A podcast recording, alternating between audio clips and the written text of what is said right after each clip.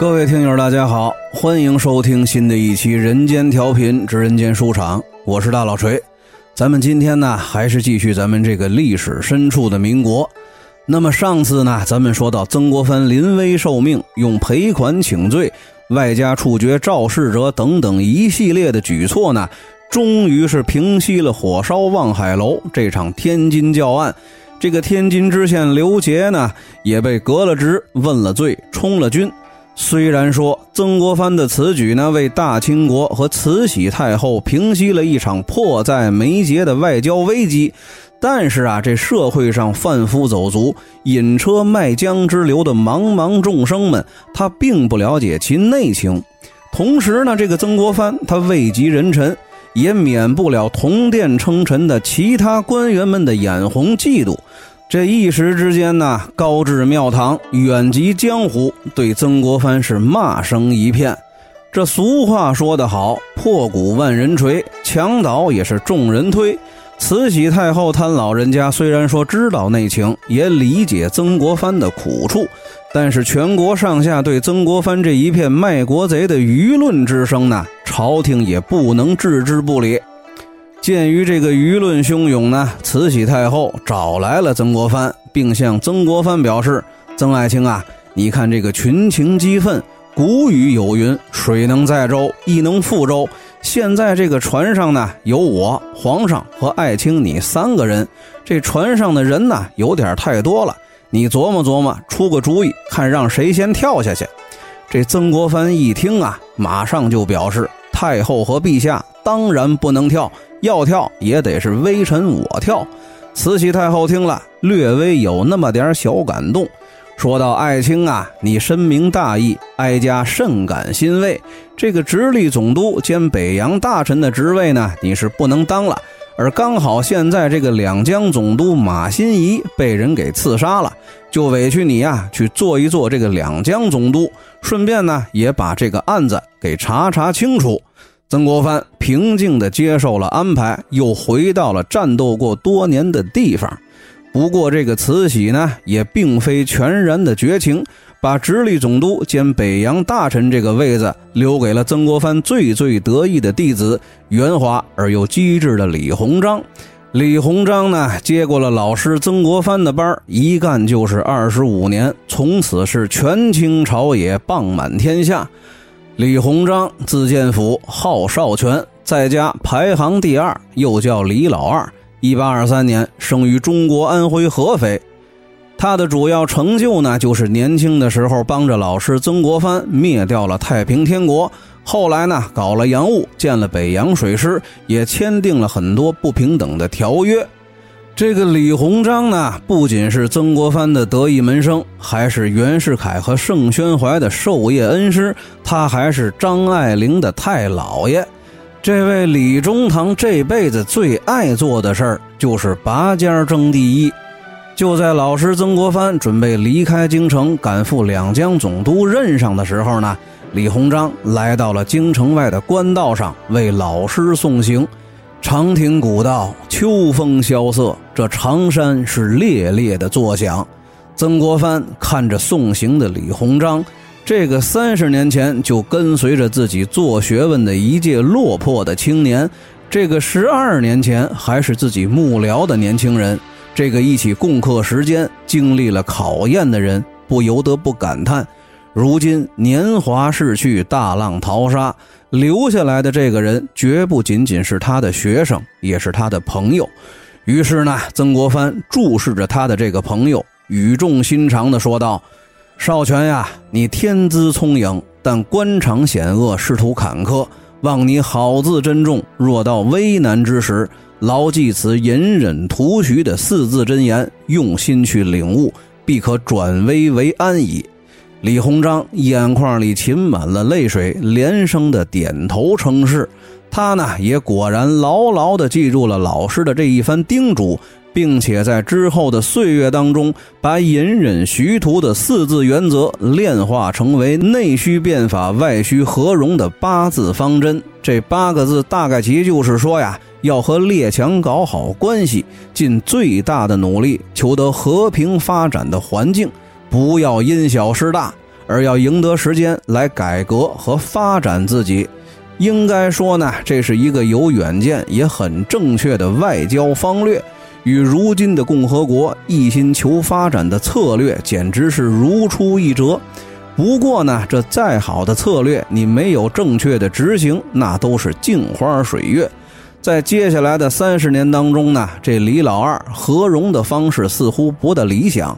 他的选择呢，是以夷制夷，妥协退让。也就是说，要么寄希望于列强出来调停，让他们狗咬狗；比如呢，让俄国人和日本人互相咬，结果呢就变成了前门驱虎，后门进狼；要么就是被逼着签一些个不平等的条约，稀图换取发展的空间和时间，结果呢是背上了卖国贼的骂名。当然了，这些都是未来的事儿，咱们暂且言归正传。不管时局是多么的艰难，情势是多么的险恶，曾国藩呢都挺了过来。可是这一次不行了，因为无论怎样的一腔赤诚，无论怎样的披肝沥胆，他的内心也承受不了被世人当成卖国贼的苦楚。很多人过得不快乐，是因为太过于敏感。像有些人呢，常常因为别人的一句话、一个评论，他就能生一个月的气。这严重的呢，就会变成马加爵那样的人，因为别人不请自己吃饭，就郁闷的要杀人。这个曾国藩呢，他也不快乐，因为自己的秉公处理，自己的一片担心，换来的呢，却是生生的骂名。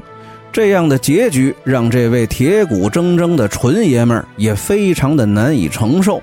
所以说呢，他的身体状况是急转直下。一年多之后，也就是一八七二年的三月份，曾国藩呢在郁闷当中与世长辞，结束了自己风雷激荡的一生。这沧海横流，方显英雄的本色。一百多年之后的今天，当无数的浮华散去，曾国藩呢也已经被历史平反。他勇敢无畏，才能过人，品德上也几乎是无可挑剔的。正所谓德才兼备者，而更关键的是呢，他的经历和著作影响了一大批人，尤其是他的老乡湖南人，从而呢才改变了中国近代史的进程。作为一名品行、才能和影响皆过人的不世出的奇才，曾国藩呢理应被世代传颂。曾国藩就这么窝窝囊囊、憋了憋屈的走了。李鸿章呢，又这么来了。但是天津教案的影响并没有就此结束。一八七零年年底的一天，一个温文尔雅的年轻人来到了李鸿章的家，他的名字叫荣敏，美国耶鲁大学毕业，是中国历史上留学美国的第一人。这个荣敏对李鸿章说呀。是您的老师曾国藩，曾大人推荐我来找您的。随后呢，这个荣敏对李鸿章就说出了他的来意。他呢觉得几句谣言都能导致教案这种大灾难的发生，是国人的愚昧和无知导致的大不幸。而要从根本上避免此类事件的再次发生呢，唯有教育救国。以他在美国留学七年的经验来看呢，认为有必要选派幼童赴美留学，借着西方的科学来影响民智，使这个陈腐的古老帝国变成由朝气蓬勃的文明少年所主宰的新中国。说白了，这个荣敏认为教育要从娃娃抓起，而且目前最适合的方式还得是精英教育。这个荣敏说完之后呢，就静静地等待着李鸿章的回应。他对李鸿章有信心，他坚信现在的这些朝廷重臣当中，李鸿章是最最开明的一个。这也正是他来到这里的原因。李鸿章的思绪呢，飘得很远。他想了想刚才荣敏说过的话，又想了想老师曾国藩的境遇，又想了想自己今年已经四十八岁。老天爷留给自己的时间其实已经不多了，一介书生尚且有如此宏大的志愿，我又畏惧什么呢？我本来是个一无所有的人，经过了多少的艰难险阻、九死一生，才走到了今天的位置，难道我就不能放手一搏吗？李鸿章当时一拍大腿，认可了这个年轻人的想法。于是乎，两个人联手争取，在费了几个月的口舌之后呢，慈禧他们娘俩终于批准了这个选派幼童赴美留学的计划。一八七二年的夏天，上海，荣民率领着第一批幼童踏上了赴美留学的艰辛之路，拉开了改革的大幕。这俗话说呢，历史总是惊人的相似。一百零六年之后的中国再次改革的时候呢，也同样选择了把第一批留学生前往美国去取经的办法。从一八七二年开始，三年当中一共有一百二十名幼童告别了父老，走向了吉凶难测的未知道路。他们当中的大部分人在后来呢，都成了引领中国改革的人。这留学时代开始了，李鸿章、李中堂的行动也得开始。时不我待，李鸿章呢，作为北洋大臣，他要加快自强求富的洋务改革的步伐。可是要选一个什么样的突破口才好呢？在李鸿章的幕僚当中呢，有一个二十八岁的年轻人站了出来，给他出了一个主意：开办上海轮船招商局。这个年轻人就叫做盛宣怀。盛宣怀，江苏常州人，字庆生，省略号，号补楼，省略号。为什么要用省略号呢？因为他的字和号实在是忒多了，可能他自己也搞不清楚有多少。咱们现代人呢，也闹不明白这个过去的文人他干嘛有名有字还有号，而且还没事老改。您说又不是通缉犯，干嘛老改名呢？确实也很令人费解。不过，这个盛宣怀呢，他其实还算好的。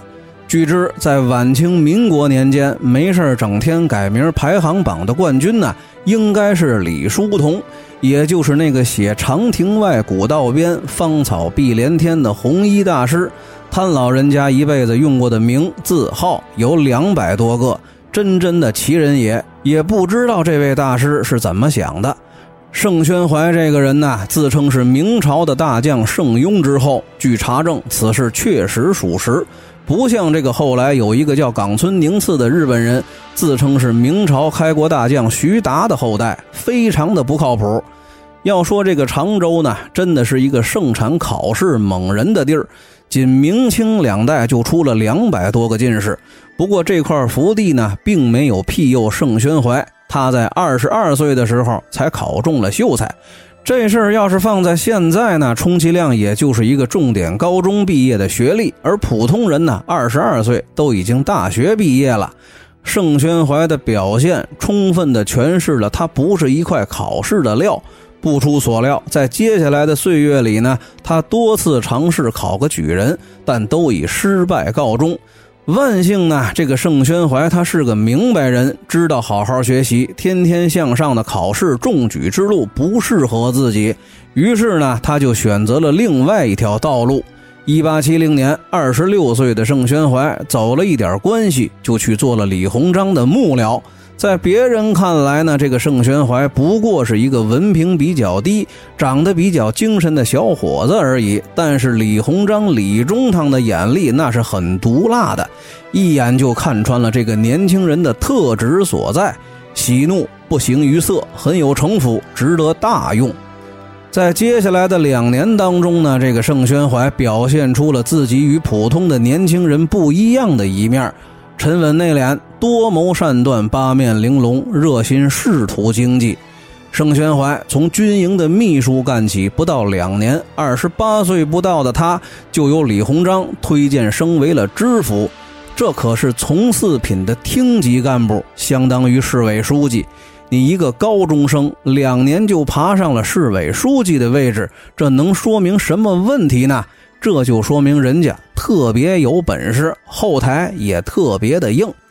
咱们呢，刚才说了，就在李鸿章为从哪里入手掀起洋务运动高潮而头疼不已的时候呢，有着经济头脑的盛宣怀就给他出了一个主意，在上海开办轮船招商局。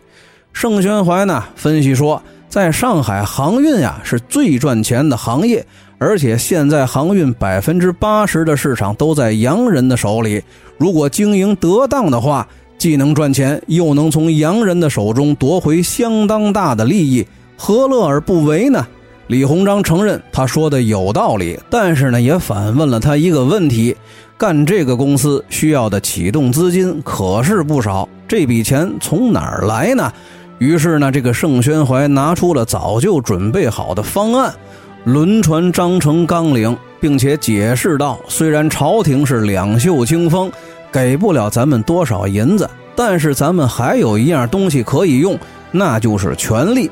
权力就是第一生产力，我们这个招商局只需要朝廷给予咱们政策上的支持，这运营的资金呢，可以靠民间的商人来集资，年末给他们结算，反给朝廷分红作为报答。朝廷呢肯定会答应的。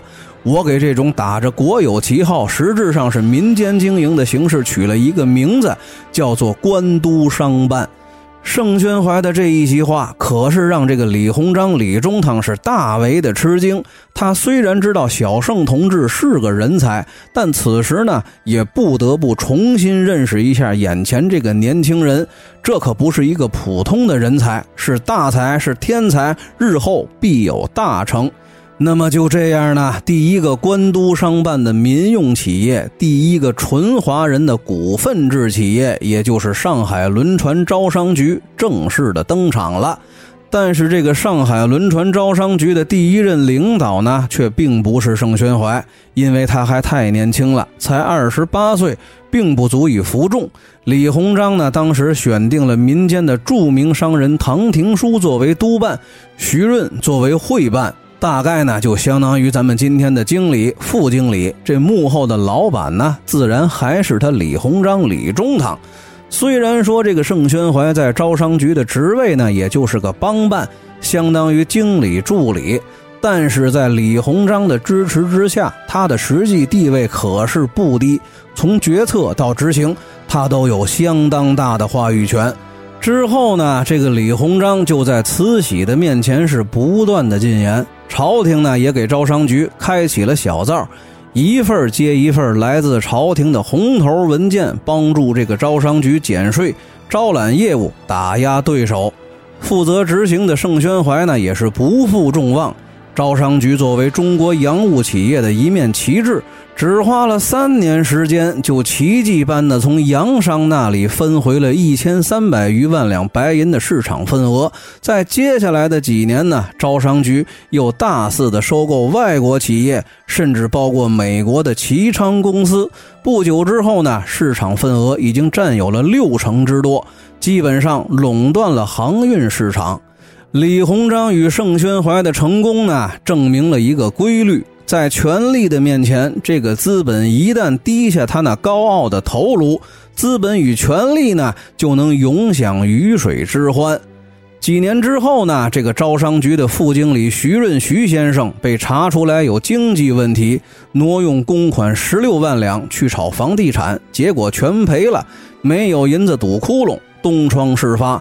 于是乎呢，这位徐润徐先生就被双规了，请去蹲了炮局子。唐廷枢也身负连带责任，被轰出去坐了冷板凳。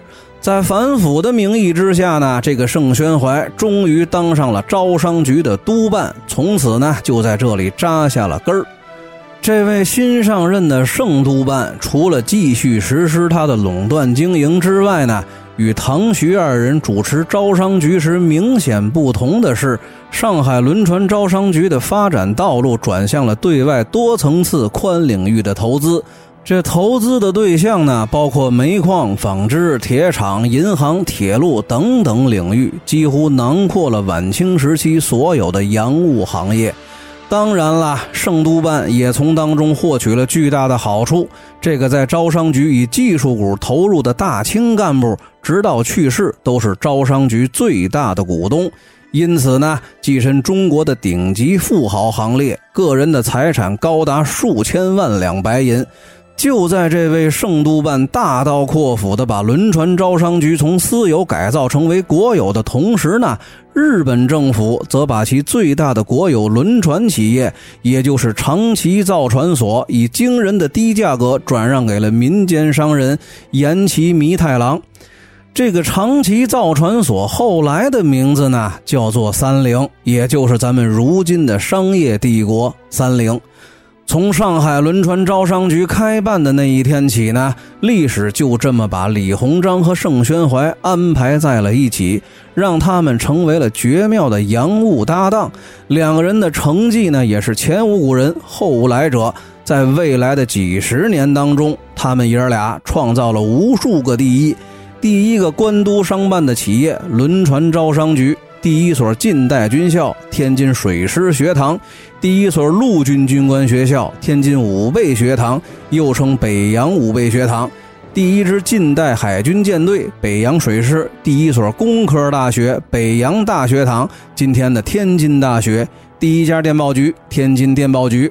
第一家商业银行——中国通商银行；第一条铁路；第一座炼钢厂；第一座机器制造厂；第一家西医院；第一家中国红十字会。基本上，这些就是近代中国的军工业体系。看起来呢，貌似这些事儿做起来也似乎没有什么难度。您要是这么想呢，那可就大错特错了。这看起来容易的事儿呢，做起来未必简单。您不知道这个李鸿章在干这些工作的时候面临着多少的困难，他有多大的阻力？这些个阻力和困难是今天的咱们难以想象的。比如拉电报线、修铁路、实现信息化，多好的事儿！但是大清大批中央或者地方的干部都把这个电线跟忠不忠、孝不孝联系在一起。电线埋在地底下，这个电流通过呢，会惊动祖坟，让祖先的亡灵不得安宁。这不让修铁路呢，也差不多。机车轰鸣的声音会打搅死去的祖先休息，对祖先不好，视为不孝，不孝就不可能忠。李鸿章呢也理解这帮死脑筋，毕竟呢闭关锁国几百年，改革开放没几天，思想意识哪能够一下就跟上改革开放的脚步呢？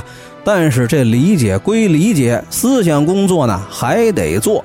李中堂下了很大的功夫，花了很多的时间来说服这些个愚昧的同事，来确保他们不跟着瞎捣乱。只有在解决了这些在你我看来不可想象的荒唐问题之后呢，李中堂才能开展工作。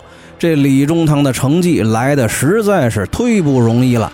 这李二先生由于主张改革而捅了无数的马蜂窝，也招来无数无端的攻击。